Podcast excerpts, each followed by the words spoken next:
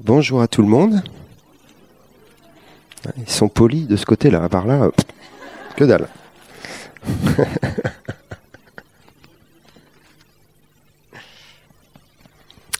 Alors, je cherche euh, quand même quelques notes que je trouve plus.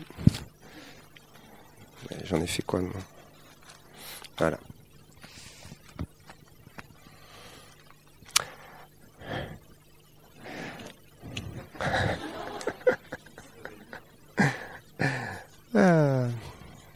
Il est 11 heures. C'est la première fois que j'ai la parole aussi tôt. Donc du coup, on va prendre le temps. Donc tu dis à ton voisin, non. Mais tu peux quand même l'accueillir parce que tu es content qu'il soit là. La semaine dernière, pour ceux qui étaient là, nous avons euh, entendu Paolo Bigoni, hein, vous vous rappelez, qui nous a parlé de l'amour du Père, sur l'esprit d'adoption. C'était le thème hein, sur lequel il était venu enseigner euh, pendant l'école Melchisedec, et il a vraiment apporté ça de manière euh, profonde. Et je voudrais continuer sur la même lancée. Hein. Je me dis de toute façon, deux cultes de suite sur ce thème-là, ça fait pas de mal.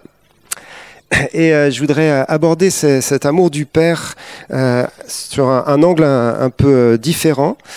Et c'est quelque chose qui est en train de, me percuter en ce moment dans ma, méditation, on va dire quand je réfléchis sur euh, le Nouveau Testament, la Nouvelle Alliance, et euh, la révélation qui est, venue hein, au travers de Jésus, au travers de son enseignement, je réalise qu'il y a deux grands thèmes qu'on trouve dans les évangiles, deux grands thèmes nouveaux, deux grands thèmes de révélation qui sont bien sûr déjà présents dans l'Ancien Testament, mais qui d'un seul coup prennent un, accent euh, extraordinaire, deviennent les, points centraux de, de l'enseignement de Jésus. Le premier thème, c'est le royaume de Dieu. Vous savez que dans les évangiles, l'expression royaume de Dieu ou royaume des cieux revient plus de 100 fois dans la bouche de Jésus. Euh, en général, quand on étudie la Bible, on dit si un thème revient 5-6 fois, c'est que c'est vraiment important. Plus de 100 fois, donc c'est pas que c'est vraiment important, c'est juste que c'est le thème, quoi. alors que c'est quelque chose qui, bien sûr, apparaît avant, mais c'est plutôt euh, l'incarnation du royaume. On parle plus dans l'Ancien Testament du royaume de David, des royaumes euh, en Israël, etc. Donc c'est quelque chose qui, s'incarne dans une réalité très humaine et qui est parfois bonne, parfois euh, mauvaise. tandis que là, d'un seul coup, et c'est Matthieu qui le dit, c'est un royaume céleste. Il nous parle du royaume des cieux, hein, Matthieu. C'est la même expression qu'au royaume de Dieu, mais sauf qu'il nous dit c'est le royaume des cieux. C'est un royaume qui est parfait dans le ciel et Jésus est venu pour l'annoncer sur la terre. Donc ça c'est le premier grand thème, le royaume de Dieu. Et le deuxième grand thème, vous le connaissez, c'est la révélation du Père. C'est la révélation du Père dans les évangiles et spécialement dans l'évangile de Jean. Euh, Jésus vient et il nous parle du Père. Et là aussi, c'est quelque chose de pas seulement dans quelques versets ou c'est pas juste un petit thème que comme ça qu'on va aborder dans quelques textes. Plus de 229 versets du Nouveau Testament présentent Dieu comme Père. Waouh, waouh. Dis ça à ton voisin. Waouh. Ça c'est juste. Je sais pas où faire le coup du voisin tout le. Mais je le fais quand même, c'est ça. 229 versets sur le Père dans le Nouveau Testament. C'est vraiment la révélation nouvelle. C'est pas que ça n'existait pas dans l'ancienne alliance, mais bien sûr c'était euh, une dimension différente. C'était la, paternité de Dieu sur un peuple, sur le peuple d'Israël. Mais là, Jésus nous dit Je suis venu vous révéler que Dieu, qui est mon Père, est aussi votre Père, individuellement, personnellement. Et du coup, on se retrouve avec ces deux grands thèmes Et, ce qui me parle en ce moment, c'est d'essayer de, les raccrocher l'un à l'autre. Le thème du royaume de Dieu et le thème du Père. Ah, vous allez me dire, c'est une évidence, mais c'est pas forcément une évidence dans nos vies et, parfois même dans l'Église. Et pourtant, je crois que c'est quelque chose qui est une clé, notre compréhension de ce que Dieu veut faire en nous et de ce que Dieu veut faire sur la terre de manière générale. Le royaume de Dieu, c'est le royaume du Père. Et c'est Jésus, encore une fois, qui nous le dit. Il nous le dit dans la, dans la prière qu'il a enseignée à ses disciples. Vous vous rappelez de cette prière qu'on connaît bien? Elle commence par Notre Père qui est aux cieux. Hein C'est la, clé hein, de cette prière. La clé de cette prière, c'est une relation avec un Dieu qui est devenu notre Père. Notre Père qui est aux cieux, le royaume des cieux. Dans les cieux, il y a le Père. Et quand on prie, on s'adresse au Père. Notre Père qui est aux cieux, que ton nom soit sanctifié, que ton règne vienne. Et voyez, on a le lien entre les deux grands thèmes de l'Évangile. Le Père et le règne. Et quand on parle du royaume de Dieu, on parle du royaume du Père. Et quand on prie que ton règne vienne, on dit Père, que ton règne vienne, le règne du Père. Et euh, les deux grands euh, livres que Jean a écrits, c'est bien sûr son évangile et c'est bien sûr l'Apocalypse. C'est tellement deux textes euh, apparemment à l'opposé. Enfin, l'évangile de Jean, c'est quelque chose de très relationnel, c'est terrestre, c'est de l'intimité entre Jésus et les disciples. C'est quelque chose dans lequel on peut vraiment s'identifier, et c'est la révélation du Père, très proche de nous, dans une relation fantastique. L'Apocalypse, c'est un truc complètement incroyable. C'est dans le ciel, c'est euh, euh, des, révélations célestes avec des êtres bizarres, des anges et tout ce qu'on veut, et, toute la vision euh, de la fin des temps et du retour de Jésus. Et quand Jean monte dans le ciel, la première chose qu'il voit, c'est le trône. Vous vous rappelez hein, Dans Apocalypse 4 et 5, Apocalypse 4, je le dis souvent, 11 versets 13 fois le mot trône. Donc je veux dire, il arrive là-haut, il ne voit que ça. Le trône, le trône, le trône, le trône. Et d'ailleurs, la Bible nous dit que le ciel, c'est le trône de Dieu. Ça résume le ciel. Il y a plein de choses incroyables là-haut, mais le cœur du cœur du, du ciel, c'est le trône de Dieu. Et sur le trône, il y a un Père. Un trône, c'est quoi? Le trône, c'est le siège de l'autorité, c'est le siège du gouvernement. Le trône nous parle de quelqu'un qui est en contrôle, quelqu'un qui gère, de quelqu'un qui gouverne, de quelqu'un qui a posé des lois et qui fait fonctionner l'univers entier et toute sa création selon les lois qu'il a mises en place. Ça, c'est le trône. Et bien sur le trône, il y a un Père. Donc il y a un lien direct, bien évidemment, entre l'autorité, et la paternité. On peut tourner le truc dans tous les sens. La véritable autorité, c'est la paternité de Dieu. Toutes les autorités qui ne sont pas, qui ne découlent pas de la paternité de Dieu, sont des autorités euh, qui, qui ne sont pas alignées avec le trône. Elles peuvent gouverner, elles peuvent faire plein de choses très bien, ou très mal d'ailleurs, mais elles ne sont pas alignées avec le trône si elles ne sont pas conformes à la paternité, si elles n'ont pas été transformées au point de devenir à leur tour un reflet de la paternité de Dieu. Et celui qui est le plus grand reflet de la paternité de Dieu, c'est bien sûr Jésus. Jésus a dit, celui qui m'a vu a vu le Père. Celui qui m'a vu a vu le Père. Et dans Jean 1, 18, il nous est dit, personne n'a jamais vu Dieu. Dieu le Fils, qui est dans le sein du Père, est celui qui nous l'a fait connaître. Dieu le Fils, qui est dans le sein du Père, est celui qui nous l'a fait connaître. Et je me suis arrêté euh, là-dessus euh, cette semaine, puisqu'on a commencé l'évangile de Jean. Donc pour ceux qui étaient là, l'évangile de Jean, on a bien sûr été sur ce prologue de Jean. Et euh, je me suis arrêté sur cette notion du sein du Père. Jésus, il provient du sein de Dieu. Euh, on ne peut pas être plus intime de quelqu'un que d'être en lui. Hein. C'est ça que ça veut dire être dans le sein du Père. Ça veut dire que Jésus provient de l'intérieur du Père. Il y a plein de choses à l'extérieur du Père. Dieu a créé tout l'univers. Mais il y a une seule chose à l'intérieur du Père. C'est le Fils il est dans le sein du Père.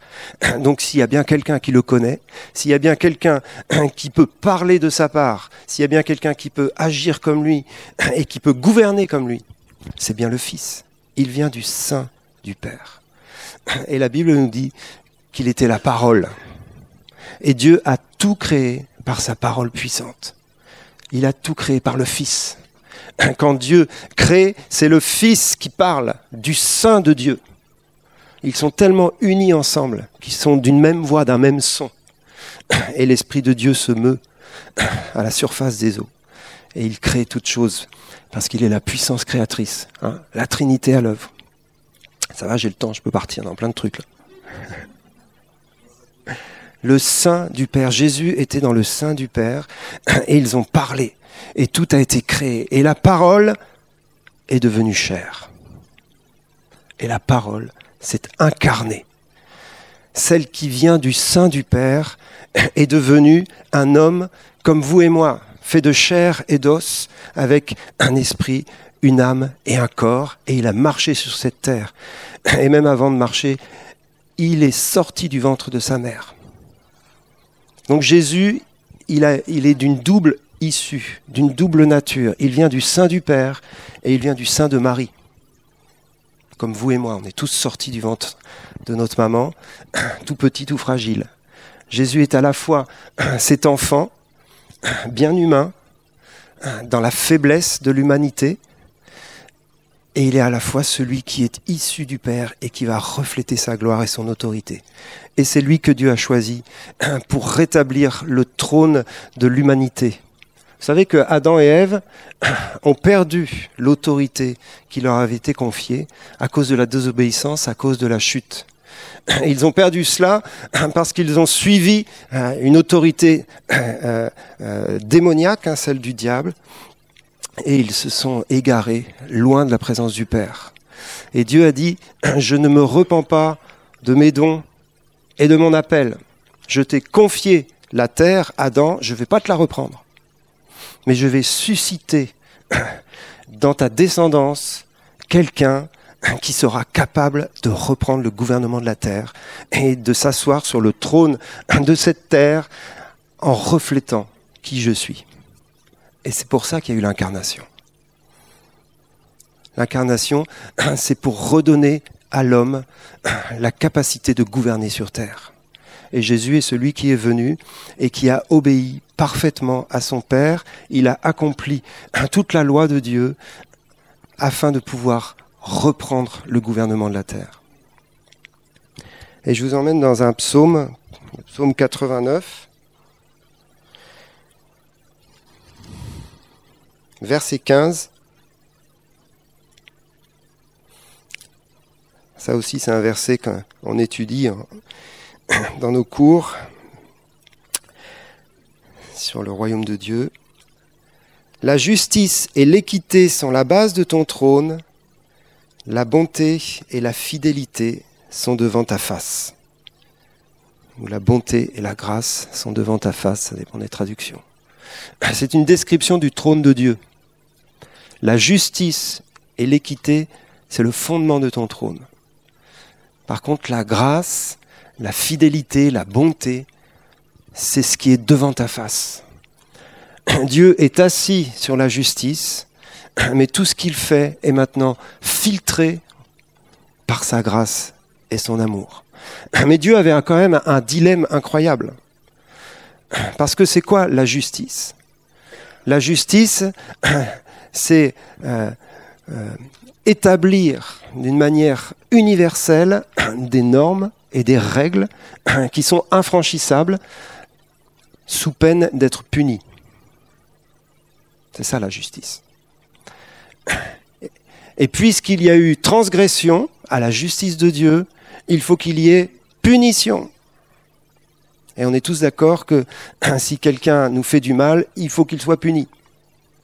C'est pour ça qu'il y a des tribunaux. Ça, c'est la justice. Et Dieu est juste.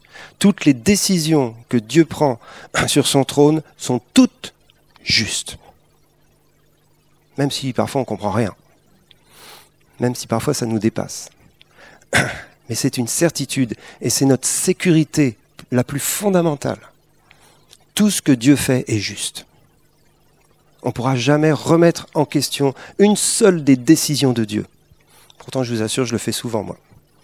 Mais j'ai la bouche fermée. C'est juste parce que je ne comprends pas. Et je pense que vous le faites aussi. Seigneur, pourquoi? C'est quoi ce truc? Pourquoi tel truc, telle souffrance, telle... mais c'est une certitude. Tout ce qui sort du trône de Dieu est fondé sur la justice. Et deuxième point, fondé sur l'équité. C'est-à-dire qu'il traite tout le monde avec égalité, avec équité. Nous sommes tous égaux devant Dieu. C'est la base de la justice aussi. Pour la justice des hommes, nous sommes tous égaux devant la loi. Même si... Bon. No comment. En tout cas, c'est écrit dans le bouquin, le Code civil. Donc ça, c'est la base, c'est le fondement du trône de Dieu. Mais Dieu avait un dilemme. Parce que Dieu est amour, parce que Dieu est un Père, parce que Dieu nous a créés par amour, parce que Dieu nous aime d'un amour éternel. Et quand la chute est arrivée, la justice a réclamé le châtiment. Et la colère de Dieu s'est enflammée. Mais son amour a crié plus fort que sa justice. Parce que la miséricorde triomphe du jugement. Et Dieu a trouvé la solution que vous connaissez. Il a envoyé son Fils. À la fois pour établir la justice à nouveau sur la terre, en tant que premier-né de la nouvelle humanité, celui qui va régner avec justice. Et on attend ce jour de gloire où Jésus revient pour régner. Mais avant cela, et c'est pour ça qu'il est venu une première fois, il est venu pour régler le problème du péché une fois pour toutes. Voici l'agneau de Dieu qui ôte le péché du monde. Et Jésus est venu pour régler le problème de la justice. Il est venu pour prendre la place des pécheurs et pour mourir sur la croix à la place de tous ceux qui ont péché, c'est-à-dire chacun d'entre nous. Et il a apaisé la colère de Dieu en devenant lui-même péché. Il a été maudit à la croix. Il a été euh, séparé du Père. Lui qui venait du sein du Père, il a été séparé du Père pour que nous soyons réconciliés, pour que nous ayons accès à nouveau à l'intimité la plus incroyable, celle du, cœur du Père. Je vous prêche l'Évangile. Mais nous avons connu l'amour de Dieu dans le fait qu'il a donné son Fils pour nous. C'est la plus grande des preuves de l'amour de Dieu. Il n'y a pas d'autre. Il n'y a pas d'autre preuve un petit frisson, un petit machin, c'est que la conséquence de ce que Jésus a fait à la croix. Et j'aime bien les frissons, hein, c'est pas un problème.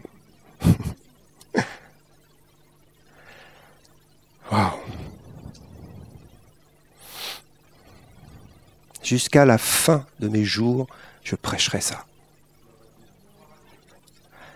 Le fait que Jésus soit mort sur la croix pour nous,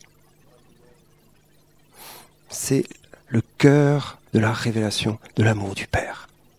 Il a donné Jésus. Son bien-aimé, son Fils unique.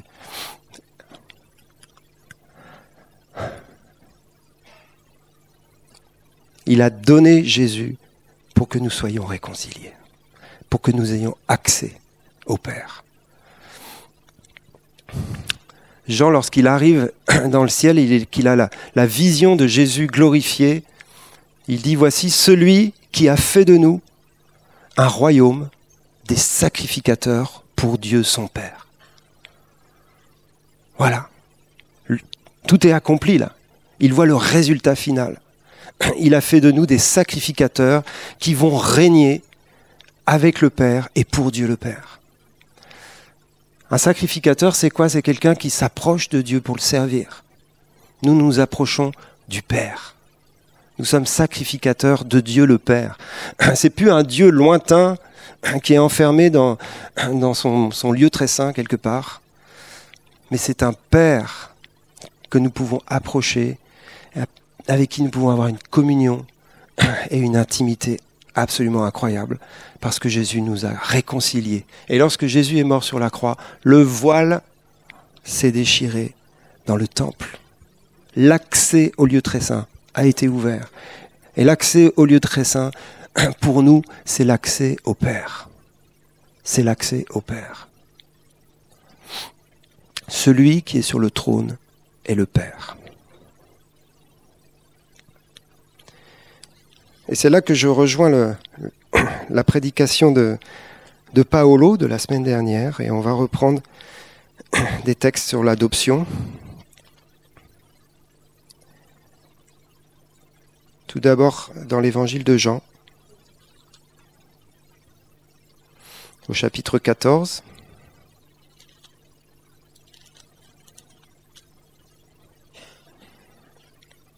Versets 15 à 18.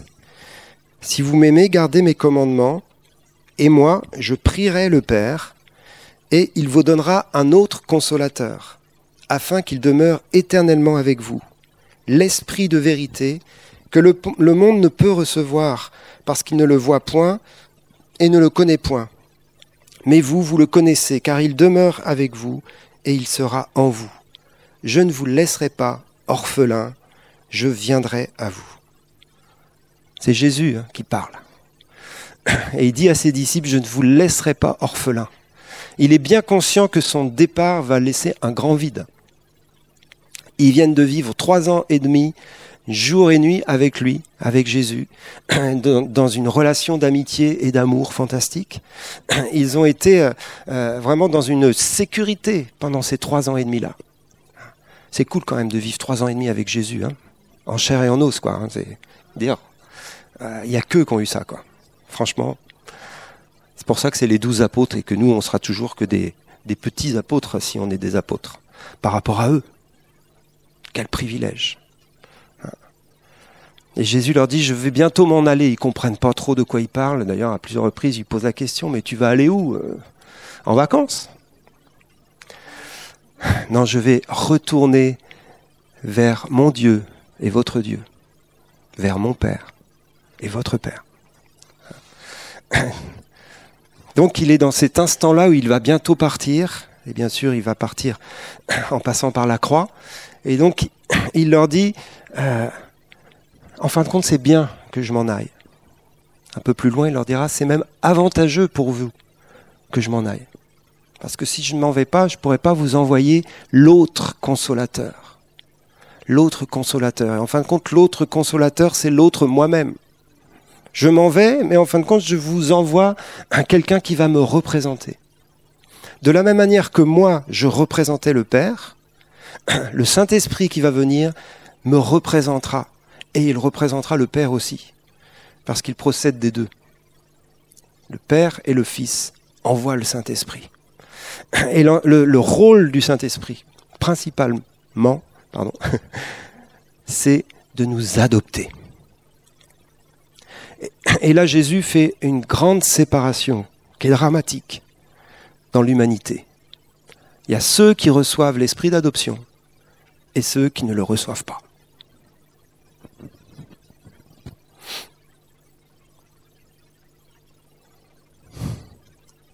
À ceux qui l'ont reçu, il a donné le pouvoir de devenir enfants de Dieu, lesquels sont nés non de la volonté de l'homme, ni de la volonté de la chair, mais de Dieu directement. L'esprit d'adoption nous fait naître d'en haut, c'est la nouvelle naissance, et il nous remplit de l'amour du Père. C'était le message la semaine dernière. L'esprit d'adoption n'est pas une théorie. L'esprit d'adoption n'est pas une doctrine, une théologie ou quoi que ce soit. C'est avant tout une personne qui vient en nous et qui répand dans nos cœurs l'amour du Père. Romains 5, 5, le Saint-Esprit déverse en nous, dans nos cœurs, l'amour du Père. C'est une expérience à vivre. C'est une expérience que nous avons vécue et qui peut être renouvelée dans nos vies. Mais c'est l'expérience du salut. C'est pas une nouvelle expérience à, à, revivre. Elle peut s'approfondir, elle peut se euh, euh, porter plus de fruits dans nos vies, mais c'est avant tout l'expérience du salut. Parce que l'esprit d'adoption, c'est celui qui rend témoignage à notre esprit que nous sommes enfants de Dieu. Et nous le sommes. Et le monde ne l'a pas connu, mais nous, nous le connaissons. Parce qu'il y a un témoignage indélébile. Vous pouvez me couper en mille morceaux.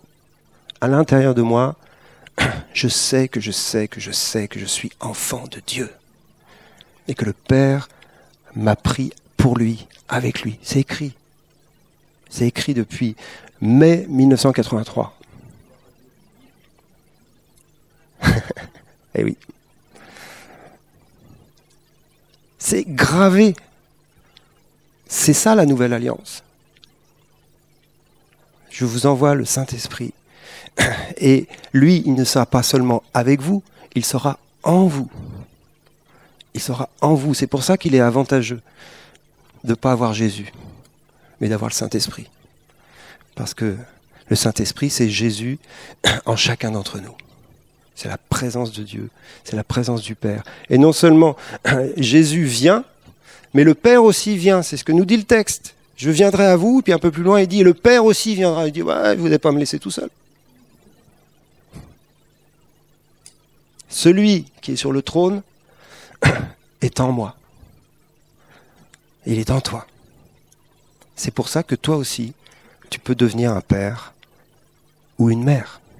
C'est pour ça que toi aussi, tu vas pouvoir un jour régner avec Christ. Parce que tu as reçu la paternité. Et c'est la paternité qui légitime l'autorité. C'est le caractère de Christ, c'est la transformation de nos vies à l'image de Jésus. C'est parce que nous avons reçu l'esprit d'adoption.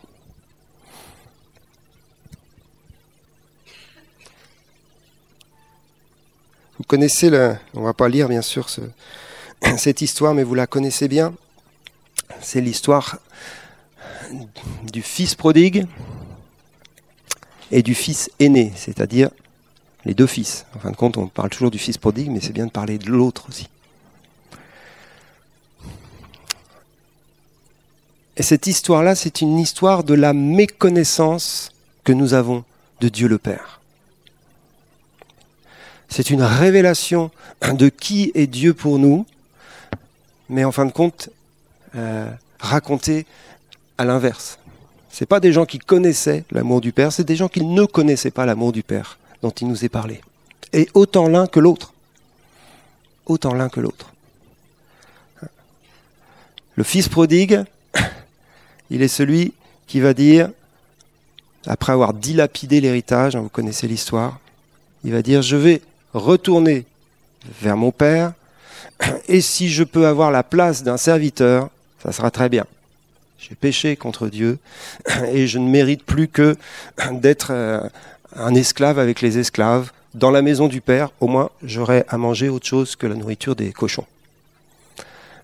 Donc, la vision qu'il a de Dieu, c'est une vision d'un Père qui nous destitue de notre héritage si nous avons fait n'importe quoi. Qui c'est qui a fait n'importe quoi ici Je ne vais pas vous faire lever la main. Ça nous arrive quand même à tous. Donc on peut se mettre dans la peau du fils prodigue. Hein. Plus ou moins, mais quand même. Et le, sentiment principal qui est en nous lorsqu'on est dans la, peau du fils prodigue, c'est un sentiment d'indignité. À cause de nos bêtises, à cause de nos péchés, à cause du fait voilà, d'avoir dilapidé l'héritage. Quand on revient vers lui, on se sent indigne. Et ça nous colle à la peau, parce que c'est légitime. Parce que quand même, Dieu est sur un trône et Dieu nous juge.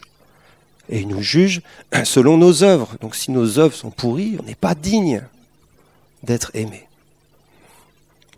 On reviendra après à la réponse du Père. Et il y a l'autre fils, le fils aîné, qui lui n'a pas dilapidé l'héritage, il est resté dans la maison, fidèle au poste, il a servi, il a travaillé, il a fait le job, Et lui, il ne connaît pas non plus l'amour du Père. Pourtant, il est resté dans la maison. Parce qu'il servait un maître dur et il ne servait pas le Père. Il pensait que pour plaire à Dieu, il va falloir faire tout ce qu'il faut. Donc lui, il est sous un autre principe qui est le principe du mérite, et qui est presque le même en fin de compte je mérite l'amour de Dieu parce que j'ai fait les, euh, tout, ce qui était demandé aux bons chrétiens, vous savez. J'ai prié tous les matins, euh, j'ai lu ma Bible, j'ai payé ma dîme, je suis venu à l'église, euh, j'ai pardonné, j'ai témoigné, j'ai servi dans l'église, j'ai même fait les toilettes. on peut faire la liste, hein Ah, c'est mieux que le fils prodigue. Hein. Mais c'est pas ça qui nous révèle le Père. C'est pas parce qu'on vit tout ça qu'on connaît le Père. On est bien d'accord. Et d'un seul coup, là, les deux, ils vont découvrir le Père et vont se dire, mais c'est pas possible, il était comme ça. Et je ne le savais pas, personne ne me l'avait dit. Le Père, il attend le Fils prodigue et il est ému de compassion. Ému de compassion, parce qu'il le voit arriver au loin. Il n'y a aucun jugement, aucun jugement dans son cœur. Il est juste ému. La relation que nous avons avec le Père est une relation d'affection. Quand, quand tu aimes quelqu'un avec de l'affection et que tu l'as pas vu depuis longtemps, puis d'un seul coup il surgit à la porte, t'es ému. C'est naturel. Le Père est comme ça. Il est ému de compassion et lorsque le Fils prodigue arrive, qui commence à lui sortir son baratin, j'ai péché contre Dieu et contre toi, je suis plus digne d'être appelé ton fils, traite-moi comme l'un de tes serviteurs. Le Père, il le prend dans les bras et lui dit tais-toi. Il le prend dans les bras et il le remplit de son amour et il lui redonne toute la dignité de fils. Vous connaissez l'histoire. Il lui redonne les souliers, le manteau, l'anneau. Il lui redonne la place de gouvernement, la place d'autorité, avec lui, à sa droite. Et en plus, il va faire la fête. Parce que ça, une petite parenthèse quand même, c'est que là-haut, il y a un trône, mais il y a aussi une fête incroyable. Faut pas oublier. Parce que nous, l'image de l'autorité, franchement, c'est euh, l'Élysée, euh, le mec qui marche tout seul et qui va prendre son. C'est pas ça là-haut. Hein. C'est pas ça du tout, les trônes, euh, les trônes des rois, la très. Non, non, non, non, non, non, non, non. Il y a abondance de joie devant ta face, des délices éternelles à ta droite. Hein. À, la droite de, de Dieu, c'est Jésus. Hein. Donc vous voyez ce que je veux dire? Là-haut, c'est la fête totale. C'est la joie. C'est la joie.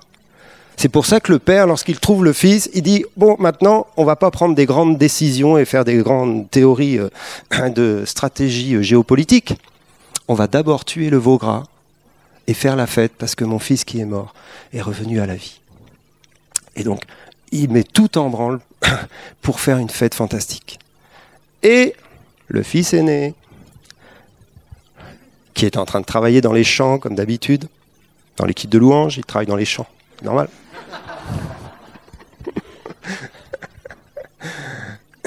il entend une fête. Hein, parfois, c'est pas la fête hein, dans l'équipe de louange. J'ai le droit de le dire, moi j'y suis souvent dans l'équipe de louange. Non, c'est super. On a, une équipe de louange lève qui est super. Mais bon. Vous savez, ça fait 30 ans que je euh, fais de la louange, donc il y a toutes sortes d'expériences dans la louange aussi. Donc, parfois, c'est pas la fête. Bref. Donc, ils sont là en train de faire la louange, c'est pas la fête du tout. Et ils entendent dans le hall une espèce de kermesse, là. Un truc euh, où tout le monde chante faux. Mais là-bas, il y a une joie incroyable, quoi. Donc, c'est ça, c'est le fils aîné. Il fait son truc. Une espèce de, de, brouhaha là-bas. Mais ils font la fête, quoi. Donc il va demander à, un serviteur qui passe, mais qu'est-ce qui se passe là-bas? Ah, t'es pas au courant? En plus, le gars, il est là dans la maison, il est même pas au courant du, truc qui se passe, quoi. Ça vous dit rien, ça? On peut passer à côté du réveil. Hein. Dis ça à ton voisin. ça fait longtemps que tu n'as pas parlé à ton voisin. Tu peux passer à côté du réveil. Donc il faut être attentif à ce qui se passe dans la maison du Père. Il se passe des trucs incroyables dans la maison du Père. Il y a des gens qui reviennent de la mort à la vie. Et il y a plus de joie dans le ciel pour un seul pécheur qui se repent que pour 99 justes qui n'ont pas besoin de repentance. Donc lorsqu'il y a une fête qui se passe, il faut y aller. Et il faut se réjouir avec ceux qui se réjouissent, comme il faut pleurer aussi avec ceux qui pleurent. Mais il ne faut pas être dans notre job. Il faut être en communion avec ce que le Père fait, ce que le Père dit, ce que le Père vit. Et le Père, il bouge, il est actif et il fait des trucs magnifiques. Donc le père, il fait une fête là dans le hall avec le fils prodigue et le fils aîné, il fait la tête. Ça vous arrive de faire la tête? Ouais. Ouais, ça nous arrive à tous. Hein. De bouder un peu, de pas être content.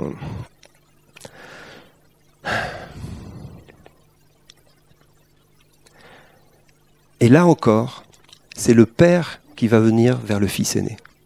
C'est pas le fils aîné qui va quand même à la fête pour. Euh, non, non, non, il boude, il est là, il est resté dans la salle de culte, tout le monde est parti. Et c'est le père qui va sortir de la fête pour aller vers lui et dire Bah alors, mon fils aîné, qu'est-ce qui t'arrive? Oh Moi, euh, ça fait des années que je suis là, je te sers, je fais tout le boulot, euh, les offrandes, les machins, les trucs. Et lui, il a fait n'importe quoi, il a tout dilapidé. Quand il arrive, tu tues le veau gras, quoi. Et il y a quelque chose en nous qui dit, mais il a raison, en fin de compte. Hein c'est pas juste. C'est pas juste, mais je vous rappelle, la justice de Dieu n'a rien à voir avec la nôtre. C'est pas juste. Mais le Père lui rappelle juste un truc, un petit détail. Mais ça fait si longtemps que tu es dans la maison. Tout ce que j'ai est à toi tout ce que j'ai est à toi. Tu es mon fils. Tu es déjà à ma droite, tu es déjà dans la jouissance de l'héritage. Tu pouvais déjà tuer un veau gras et faire la fête tous les samedis soirs dans le hall à côté. Vous voyez ce que je veux dire? Dans le sens, t'es passé à côté. Passé à côté. C'est presque parfois un peu presque plus triste que l'histoire du fils prodigue, celle du fils aîné. Parce qu'après, le gars, il a dû se dire, bon, j'aurais dû aller faire la fête dans le monde. non, c'est pas de ça que le père est en train de lui dire. Il n'est pas en train de lui dire que l'autre a choisi un meilleur chemin en faisant n'importe quoi dans le monde. Il ne dit pas ça du tout. Il dit juste, tu m'as pas connu. Tu étais avec moi et tu m'as pas connu. Et c'est vraiment le message de Dieu en ce moment. Pour chacun d'entre nous, qu'on vienne du monde, qu'on vienne d'une vie qui a dilapidé héritage, ou qu'on soit dans la maison fidèle depuis des années, peu importe. L'appel, c'est viens et connais-moi. Connais-moi, je suis ton Père. Et vous savez, lorsqu'on reçoit l'adoption, le problème avec la vie chrétienne, c'est qu'on reçoit l'Esprit de Dieu, l'Esprit de vérité, l'Esprit d'adoption, et ensuite on écoute des hommes qui nous disent des trucs qui n'ont rien à voir. J'accuse personne. Je m'accuse avec. C'est-à-dire que si quelqu'un prêche, enseigne, alors qu'il lui-même il ne connaît pas le Père, ça va être un fils aîné qui va dire à tout le monde soyez des fils aînés. Et il vous donne la liste de tout ce qu'il faut faire pour être un bon fils aîné fidèle dans la maison. Et on est tous tombés dans ce travers, moi aussi. Et puis tu n'as pas besoin d'être pasteur pour faire ça. Tu peux le dire à ton voisin. Oh, tu veux être un bon chrétien Fais comme moi.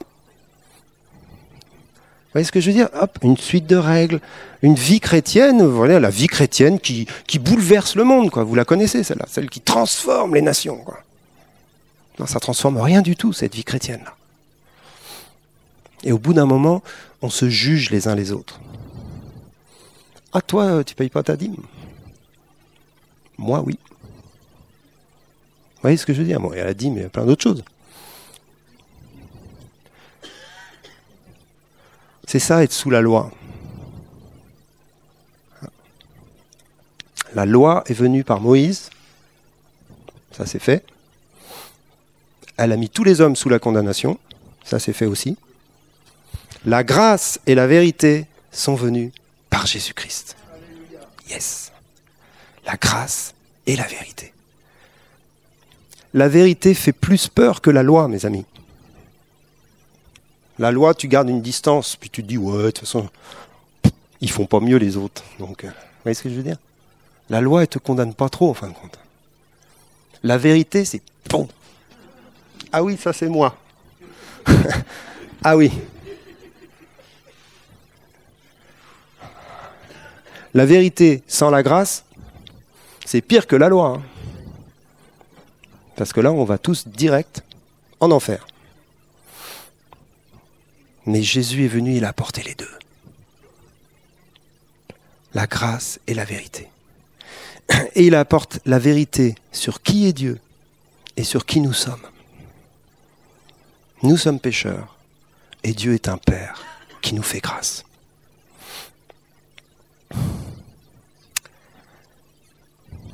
J'en reviens à mes deux fils là.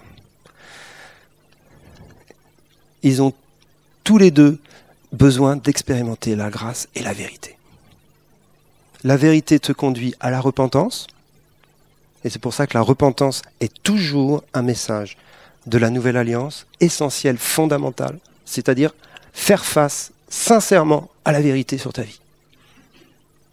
C'est le seul chemin, il n'y a pas d'autre chemin. Il y a le chemin, la vérité et la vie. Tu veux la vie, tu passes par la vérité. Il n'y a pas d'autre chemin. Donc faire face à la vérité, se repentir, que ce soit celui qui a délapidé l'héritage, qui est parti dans toutes sortes de péchés du monde et tout ce que vous voulez, ou que ce soit le fils aîné qui est resté dans un légalisme et qui a mis un joug sur les autres et qui a jugé et qui était dans l'hypocrisie. Bref, il y a plein d'autres, plein d'autres péchés. Il y a les péchés à l'extérieur et les péchés à l'intérieur. Tu fais face à la vérité et tu reçois la grâce pour découvrir l'amour du Père.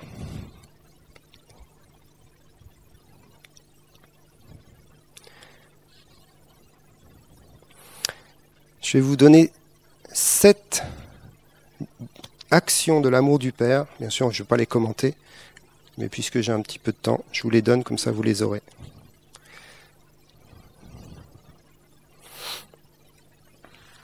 Première dimension de l'amour du Père, je vous en ai déjà parlé, il nous témoigne de l'affection. Comme il a fait pour Jésus, celui-ci est mon Fils bien-aimé en qui je mets toute mon affection. Que tu sois fils aîné ou fils prodigue, la chose que le Père veut te témoigner, c'est son affection. Il t'aime d'un amour plein d'affection. C'est un amour filéo. C'est pas que l'amour agapé, l'amour du Père, c'est aussi un amour filéo, c'est-à-dire relationnel, affectueux. Il y a même un verset dans Jean 5, verset 21, qui nous dit Le Père aime le Fils et lui montre tout ce qu'il fait.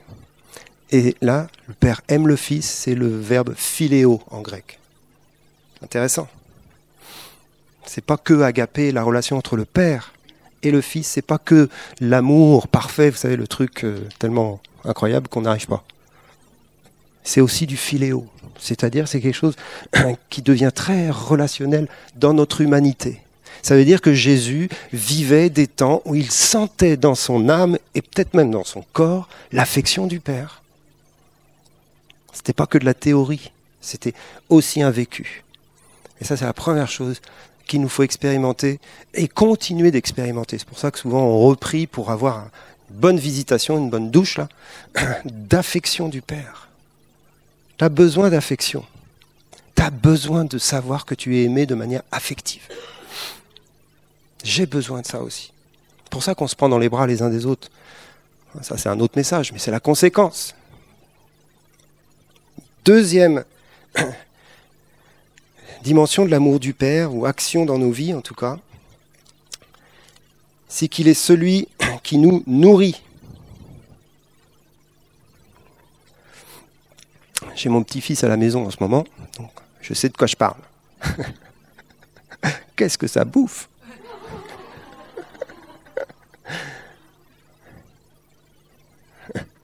Et alors là, c'est plus la mère que le père, surtout quand les mamans allaitent.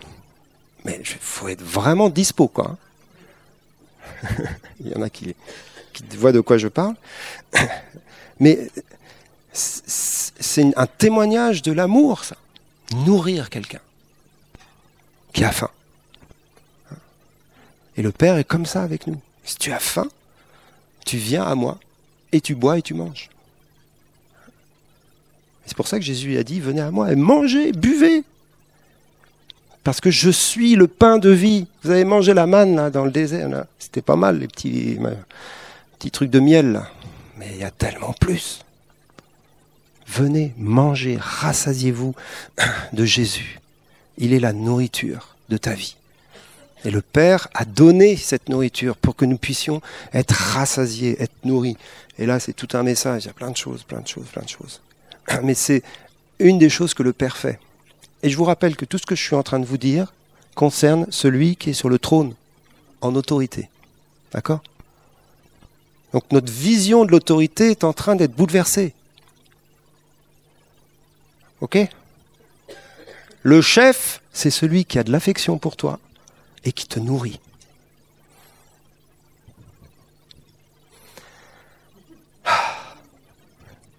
J'aime ce message. Troisièmement, il prend soin de toi. Ça aussi, c'est plus un aspect maternel que paternel.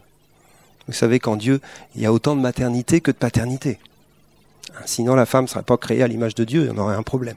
Mais on n'a pas de problème. La femme est créée à l'image de Dieu. Donc il y a la maternité en Dieu. Donc Dieu est aussi celui qui prend soin de nous. Quand tu as un bobo, il souffre avec toi. Vous savez, parfois les... c'est marrant d'ailleurs, parce que les hommes, on, a du mal à prendre soin de ceux qui souffrent. Mais par contre, quand on souffre, qu'est-ce qu'on a besoin qu'on prenne soin de nous, j'ai petit bobo? C'est étonnant hein, comment on est foutu. Les petits bobos, j'ai besoin de ma maman. Je suis pas ta maman, je suis ta femme. Personne ne s'est reconnu là, moi. Dieu prend soin de nous, de nos bobos, et parfois c'est des grandes souffrances. Et il y a un mystère avec la souffrance. Mais Dieu veut prendre soin même s'il n'arrête pas la souffrance, il est avec nous dans la souffrance. Pour nous soutenir, pour nous consoler, pour nous guérir aussi. Et c'est un message en soi, on est bien d'accord. Mais je continue. Dieu, dans son amour de Père, il nous sécurise. Il nous protège. Tout ça, c'est le rôle des parents, en fin de compte. Hein. Je suis en train de faire un cours, en fin de compte, d'éducation, là il nous sécurise, il nous protège. Celui qui est sur le trône est ma sécurité. Souvent on a peur de l'autorité, mais je vous assure, l'autorité, elle a pour rôle de nous protéger. C'est pour ça qu'il y a une armée dans un pays. C'est le ministère de la Défense. Si on a attaqué, heureusement qu'on a des gars dans la rue avec des mitraillettes qui sont là pour essayer de nous protéger, parce que c'est pas simple en ce moment. Mais c'est le rôle du gouvernement et c'est le rôle de l'autorité. Et Dieu est comme ça. Il nous protège, il nous sécurise. David disait, je m'endors en sécurité. Vous savez que les Français, c'est le peuple qui avale le plus de tranquillisants et de somnifères de toutes les nations, à cause de l'insécurité de nos vies. Pourquoi ça? Parce que les Français ont un esprit d'orphelin. Et tout ce que je viens de vous dire ce matin, on peut l'élargir à notre pays. Bien sûr à toutes les nations, mais spécialement en France. Et c'est pour ça que notre vision de l'autorité a été complètement tordue hein, depuis la Révolution et même avant. On n'a pas compris ce qu'était l'autorité. Et ceux qui étaient en autorité sur nous n'ont pas compris non plus. C'est pour ça que ça n'a pas aidé. Parfois, on se révolte contre l'autorité parce que l'autorité fait n'importe quoi aussi. Il ne faut pas non plus parler que de la rébellion. Il y a aussi euh, là-haut, il y a les deux. Et si on est restauré dans notre image de l'autorité, en tant que père, je vous assure, les églises, les églises vont se remplir. Les églises vont se remplir. C'est pour ça que la famille chrétienne, j'en fais une autre parenthèse, est un des points de témoignage essentiels en ce moment dans notre société. Une famille selon Dieu, avec des parents restaurés. Pour ça, il faut qu'on travaille à la restauration de nos vies à cause du témoignage que nous portons dans le monde. Cinquième point, le Père éduque et corrige ses enfants. Ah, c'est le point qu'on n'aime pas. C'est le seul qu'on n'aime pas dans toute la liste. Ils sont tous cool, sauf celui-là. Mais en fin de compte, c'est parce que notre vision est à court terme. Dans l'éducation, la correction est essentielle. Parce qu'elle produit ensuite un fruit paisible de justice lorsqu'elle est bien faite au bon moment et de la bonne manière. Et le Père sait le faire. Le Père corrige tous ceux qu'il reconnaît comme ses fils, comme ses enfants. C'est un sujet euh, délicat, cette histoire-là. La correction du Père. C'est quelque part un sujet très personnel. Si tu es dans une relation intime avec Dieu, tu sais lorsqu'il te corrige.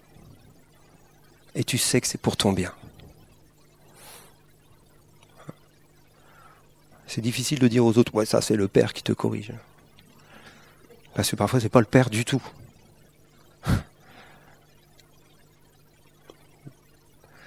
Mais dans notre relation personnelle, intime avec Dieu, sachez qu'il y a des moments où on se prend défessé de la part direct du trône de Dieu, le Père.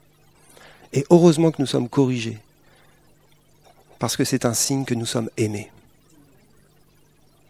Quand ton, ton enfant veut, veut jouer avec des allumettes,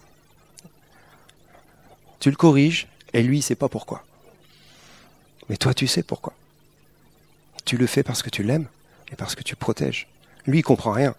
Oh, il veut jouer avec des allumettes. Et la maturité chrétienne, c'est justement quand on commence à comprendre le fruit de la correction dans nos vies. Ah oui, les allumettes, j'ai déjà touché. C'est bon, j'ai compris la leçon. J'ai grandi. Sixième point, le Père, et ça, ça parle plus de la paternité que de la maternité dans, nos expériences, hein, dans les trucs, on va dire, psychologiques généraux, c'est celui qui nous affermit dans notre destinée. Celui qui est intéressé par les choses qu'on va faire à l'extérieur. Quel boulot tu vas faire? Vous savez, parfois dans nos familles, c'est tellement dysfonctionnel que ce n'est pas forcément le père qui s'occupe de ça. Donc, mettons tout de côté, concentrons-nous sur celui qui est parfait. Lui, il est père et mère, et dans sa paternité envers nous, il a une destinée pour nos vies. Et il veut qu'on y entre. Il veut qu'on sorte de, des quatre murs de notre petite vie centrée sur nous-mêmes pour qu'on entre dans ce pourquoi nous avons été créés, qui est toujours tourné vers les autres. Pouvez noter ça en grand. Ta destinée, c'est d'être tourné vers les autres. Ah, euh, non, non, tu ne peux pas avoir une destinée tournée vers toi-même. Ça marche pas. Ça marche pas avec la croix en tout cas. Ta destinée, c'est d'être tourné vers les autres. Et ça concerne tes dons, tes talents, ta profession, ton appel, ton ministère, ton témoignage. Ça concerne toute une palette de choses dans lesquelles tu dois travailler et découvrir. Mais c'est toujours tourné vers les autres, pour la gloire de Dieu, pour le service de Dieu, bien sûr, mais tourné vers les autres. Donc le Père nous forme, nous transforme, afin que nous puissions devenir des pères pour les autres, que nous, devenions des instruments du royaume pour les autres, pour la société qui nous entoure, pour l'entreprise dans laquelle nous travaillons, etc. etc. C'est la vision du royaume de Dieu. Mais la vision du royaume de Dieu, elle ne passe que par des chrétiens qui ont été transformés par l'amour du Père. Donc une destinée, nous affermit, il nous fait entrer dans notre destinée. Et septième point qui va avec, il nous confie de l'autorité. C'est l'objectif final de toute l'éducation de Dieu dans nos vies. Il nous fait, il nous rend participants à son trône. Et c'est la preuve maximale de son amour. À celui qui vaincra, je donnerai autorité sur les nations, nous dit Jésus. S'il y a bien quelque chose que j'ai pas envie, c'est d'avoir autorité sur les nations. Mais... Vous voyez ce que je veux dire Là, ça nous dépasse un petit peu quand même le truc. Mais ça veut dire quoi? Ça veut dire qu'il nous confie une part de son autorité de gouvernement de père. Waouh, c'est un privilège magnifique. Et ce, que Dieu a été pour nous, on peut reprendre toute la liste que je viens de vous faire, il va nous apprendre à l'être pour les autres, à témoigner de notre affection pour eux, à pourvoir, à les nourrir, à prendre soin d'eux, à les sécuriser, les protéger, à les éduquer, les enseigner, parfois les corriger, à les affermir dans leur destinée et à leur confier de l'autorité pour qu'ils fassent encore mieux que nous et plus loin que nous. On va s'arrêter là. Soyez bénis. Je n'ai pas la force de faire un temps de ministère, mais ceux qui président peuvent le faire. Soyez bénis et remplis de son amour.